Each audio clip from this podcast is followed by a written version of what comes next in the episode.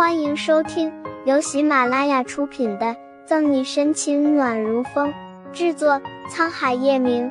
欢迎订阅收听。第两百零六章，怎么可以背着他跟别人结婚？和宋母聊了会儿，沈西和宋义便走了。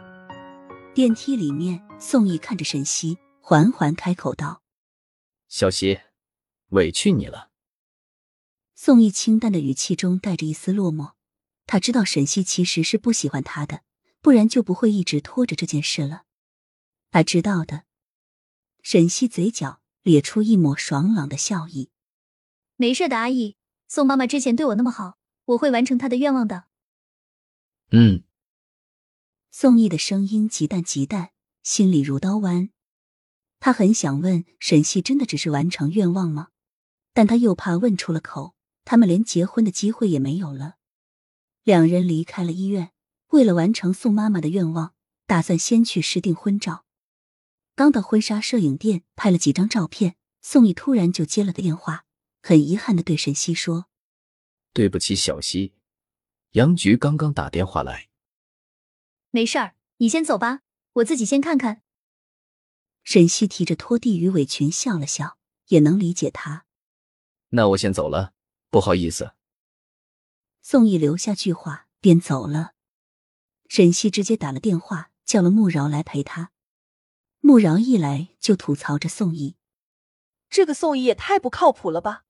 拍个订婚照，自己还有事先走了。”沈西倒是觉得无所谓，反正我们也不会真结婚，不过就是满足宋妈妈的心愿罢了。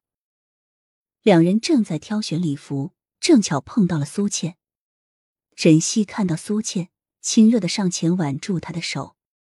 西西，你怎么在这里啊？苏倩无奈的耸耸肩。下个月我堂姐结婚，我过来挑伴娘服的。倒是小西，你怎么会在这？小西西，你看这件婚纱怎么样？我觉得倒是挺适合你。咦，这位是谁啊？沈西还没有来得及说话，穆饶道先替他说了：“小西，你。”苏倩看着穆饶手中的婚纱，一盆冷水从头淋到脚，目光四处扫视着。偌大的婚纱店，并不见宋义。我是来试婚纱的。想了想，沈西还是如实告诉苏倩：“苏倩是他好朋友，他不想对他有隐瞒。”小西西，这位是谁啊？穆饶略带不喜的打量着面前的苏倩，他没有想错的话。这个女人应该就是小西西传说中的那个闺蜜。沈西听出穆饶话里的敌意，还以为是闺蜜间的吃醋，并没有在意，相互介绍着。接连这两天，沈西都忙得像只陀螺。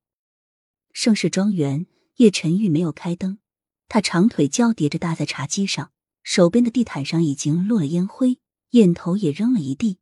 不远处的手机已经被他不久前猛地砸在对面的墙上后落下来，屏幕碎成一地的渣。茶几上的玻璃杯被叶晨玉踹到了地上，满地的狼藉。他的脑子里依旧是刚刚看过的一张照片：沈西穿着白色的婚纱，照着镜子，似乎脸上还有着甜蜜和惊喜。西装革履的男人，长裙相配的女人，两个人的样子刺痛了叶晨玉的眼。这个女人怎么可以？怎么可以背着他跟别人结婚？叶晨玉想到这，捏紧了拳头，又忍不住一拳砸向沙发。门响声和沈西开门的声音混合在了一起。奇怪，怎么没有开灯？不在家吗？沈西自言自语的按开了开关，霎时一室的明亮。在黑暗里待了太久，叶晨玉的眼睛因为受不了强烈的光而微微眯着，表情看上去让人捉摸不透。沈西皱了皱小鼻子，问道：“叶晨玉，你怎么抽这么多烟？”